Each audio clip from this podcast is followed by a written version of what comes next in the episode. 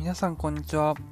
つなぐラジオ名古屋の学生プラスアルファのパーソナリティを務めさせていただきますゆうまです。この番組は一般社団法人つなぐことの学生インターンが名古屋の大学生事情やつなぐことの活動を面白く紹介していく番組となっております。ぜひ通勤通学講義中などなど好きな時間に聞いてください。もし面白いなと感じたら友人との話の間にしていただけたら嬉しいです。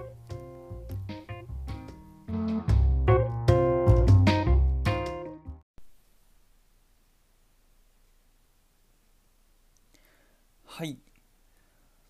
前回と前々回でまああの大学生の学部あるあるについてお話をしてきました。えっ、ー、とですねあの今回もですね、つなぐことの公式 SNS、インスタグラムの、えー、投稿の中で、えー、名古屋の大学生人気のある投稿を、えー、抜粋してお話をしていきたいと思っております。今回はですね、あの、が、あの、文系に多分共通するであろう、大学生活でよく見る光景光景について、えお話をしていきたいと思っております。あの結構あるんですよね。あのどこの大学行ってもこの話ってあのあ共通だなとか講義中の受け方であるとか態度であるとかもろもろもどこの大学も同じなんだなってのあるのでそこについてお話をしていきたいと思っております。まず1つ目教室の前後列最後ですね。あの最後の列はだいたいウェイ系気づいたらいなくなってる。2つ目授業中はほぼスマホをいじって終わる。今日の授業終わるの早かったなーって思うのかな？3つ目。さ最初は初日ですね。初回の授業はほぼ満席の教室がだんだんと空席が目立つようになる。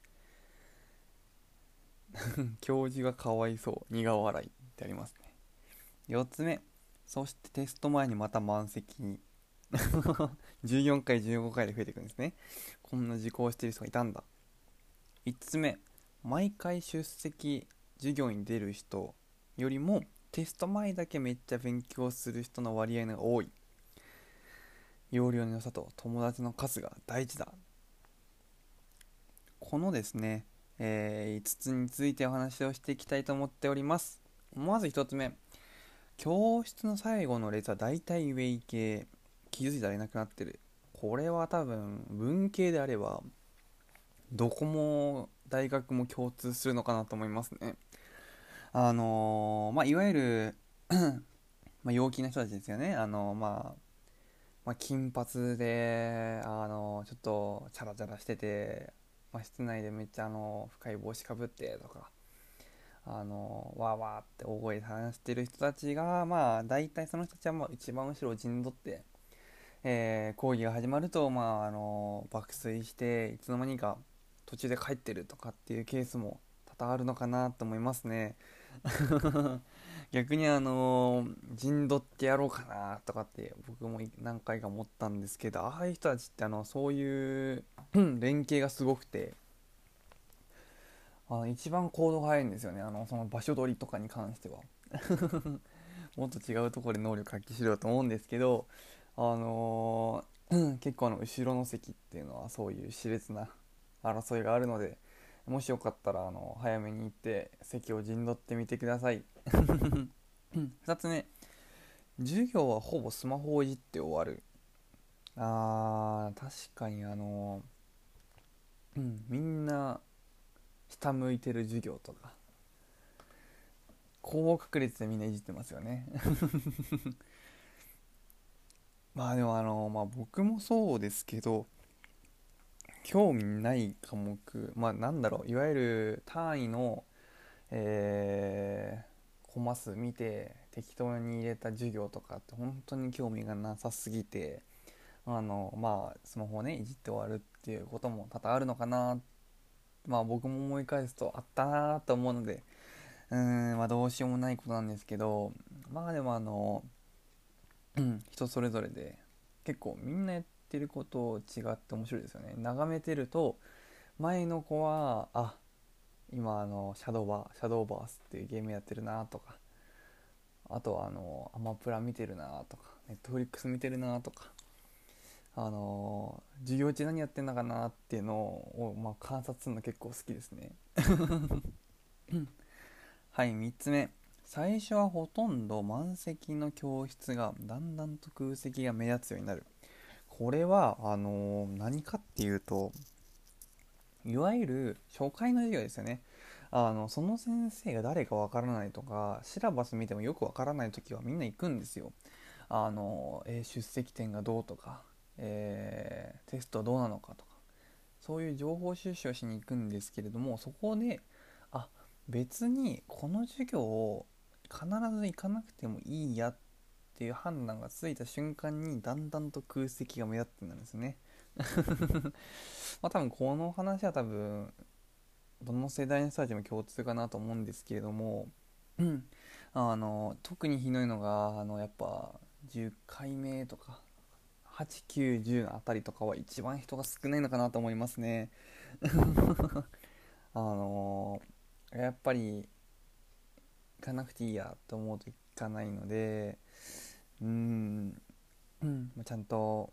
真面目に受けるよ受け受けろよって言いたいんですけど、まあ、僕もどっちかっていうとこういう人たちだったので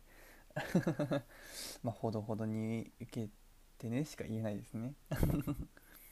はい4つ目。そしてテスト前にまた満席になる。こんなに人いたんだっていうぐらい確かに最後のテスト前ですよね。131415とかって先生からテストの内容とか方法が発表されるんですよ。でそのその時逃すとうん、例えば、あの重要な紙がもらえなかったとかねじみがもらえなかったとかってあると思うので一気に人が増えてあのー、うんまあ、いわゆる詰め込んで頑張る人が多いなってイメージですね、はい5つ目。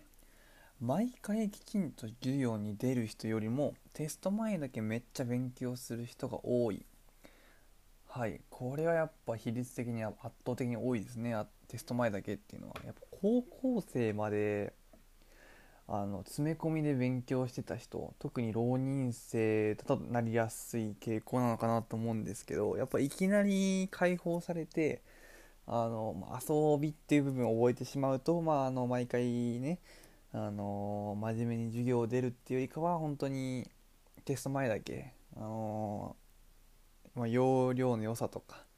まあ、あとは友達の数ですね、あのレジュメをもらったりとか、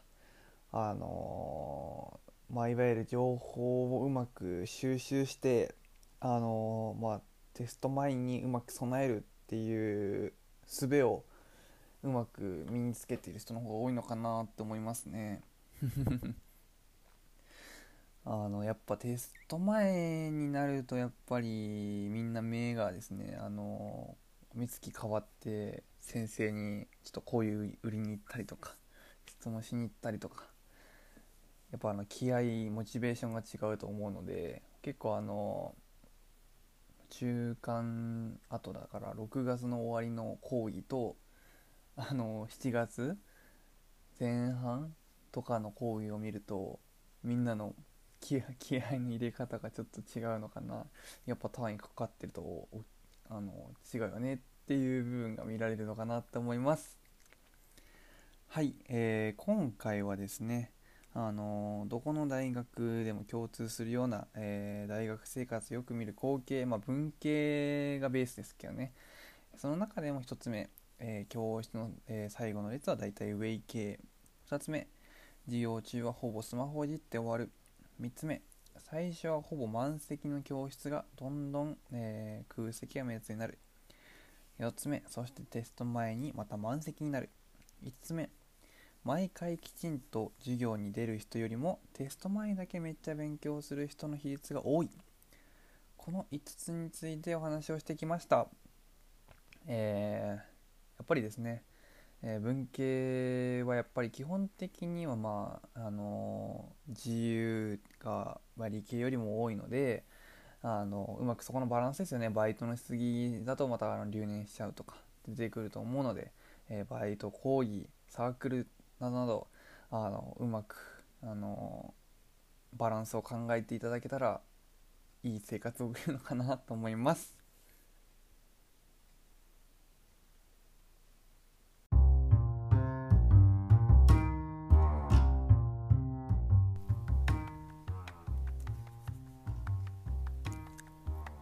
私たちつなぐことは成長をテーマに学生主体で活動を行っている非営利の団体です。自分の成長チームの成長地域の成長などなど多面的な視点で成長を捉え体験提供業として主に学生と企業をつなぐイベントの企画運営を行っております。詳しくはラジオのプロフィール欄や各種 SNS Twitter、Instagram をチェックしてみてください。じゃあ、バイバーイ。